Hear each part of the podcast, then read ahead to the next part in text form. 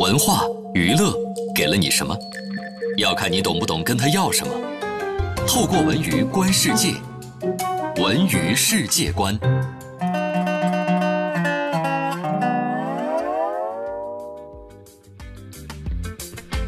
北京时间的十二点三十四分，欢迎回到下半时段的文艺之声文艺大家谈。各位好，我是小东。各位好，我是小昭。走进今天的文娱世界观。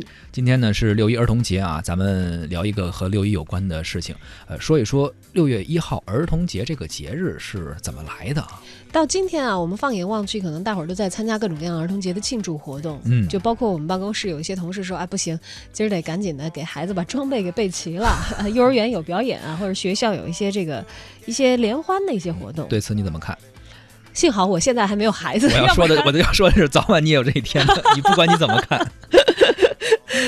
你以为你而且就能跑得而且掉吗而且主要这些事儿都是妈妈去陪孩子，哎，你不要这么早就开始着吧呀！亲子的感觉真的真的亲子有的时候爸爸要多参与的。都是妈妈去，好像就是特别是小朋友，可能大学的时候可能父亲会出现，上小学的时候可能是不是妈妈更和班主任有的聊？哎呦天哪！我就反正我朋友圈里边很多都是这个女同事去带着娃儿一块儿去参加学校的活动，以后你妻子压力一定很大，你知道吗？挺好的，我觉得啊，还能请半天假，你你就得替人上班嘛，是吧？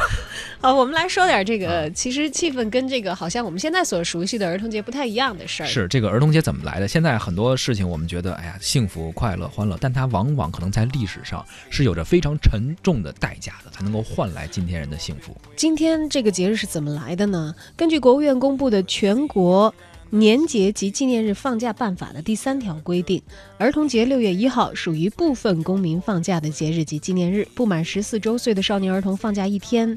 但是这个节日的来历却充满了血与泪的历史。是的，首先我们讲到一个历史事件啊，利迪策屠杀惨案发生在第二次世界大战中的一九四二年的六月十号。这次屠杀总共有约三百四十人遇难，其中有八十八名儿童在集中营被德军用毒气杀害了。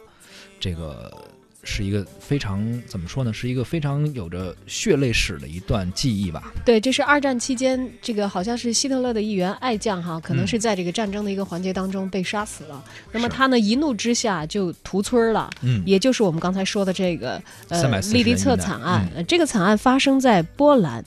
为了悼念利迪策惨案和全世界所有在战争当中死难的儿童，反对虐杀和毒害儿童以及保障儿童的权利，在一九四九年，意大利妇女联盟执委会委员海伦·加波罗代表国际民主妇联书记处建议定六月一号为国际儿童节。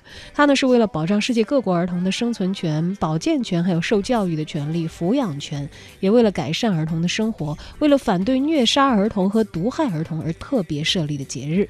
是，目前呢，世界上许多国家都将六月一号定为儿童的节日。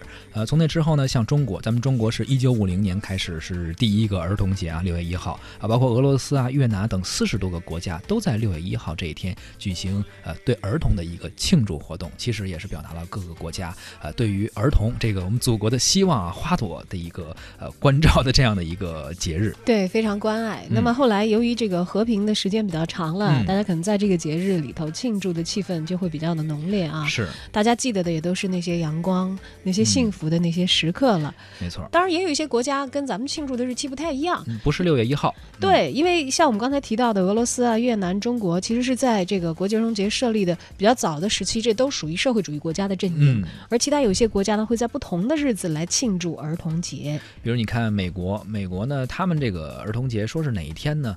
具体也说不出哪个日子，感觉他们定的儿童节比较比较随性，比较随意啊。不同任的总统宣布过不同的日子作为儿童节，比如说这个比尔·克林顿，他这个总统和他的继任者呃乔治·布什都曾经过宣宣布过不同的日期作为。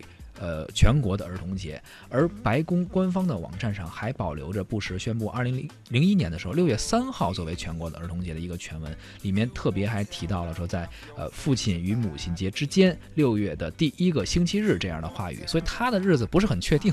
对，想想也挺有意思的啊。父亲节好像是这个每个几月的的星期天来着，然后母亲节也是，定在中间儿。父亲和母亲中间的小朋友就正好是过儿童节的了。是的，除了美国以外呢，世界上还有其他的一些国家啊，比较隆重的儿童节应该算是西班牙了。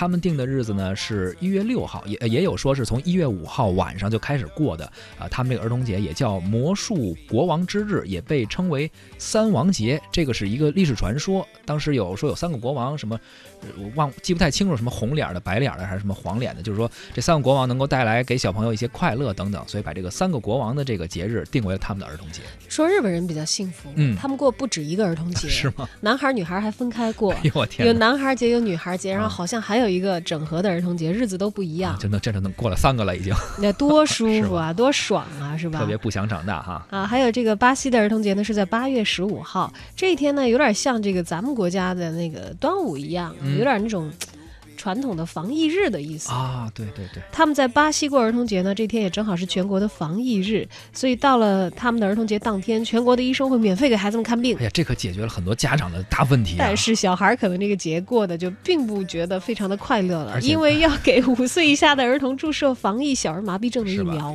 而且这个儿童医院附近肯定得堵车呀。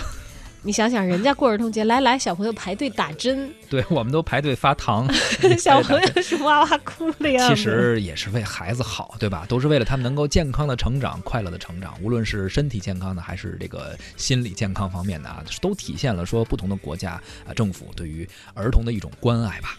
在今天国际六一儿童节的日子啊，虽然我们还这个没有到要给小孩过六一儿童节的程度，呃，也不是小朋友能够享受这个六一的假期了啊，是，但是还是能够受今天的欢乐的气氛所感染，祝大家度过这个欢乐的节日。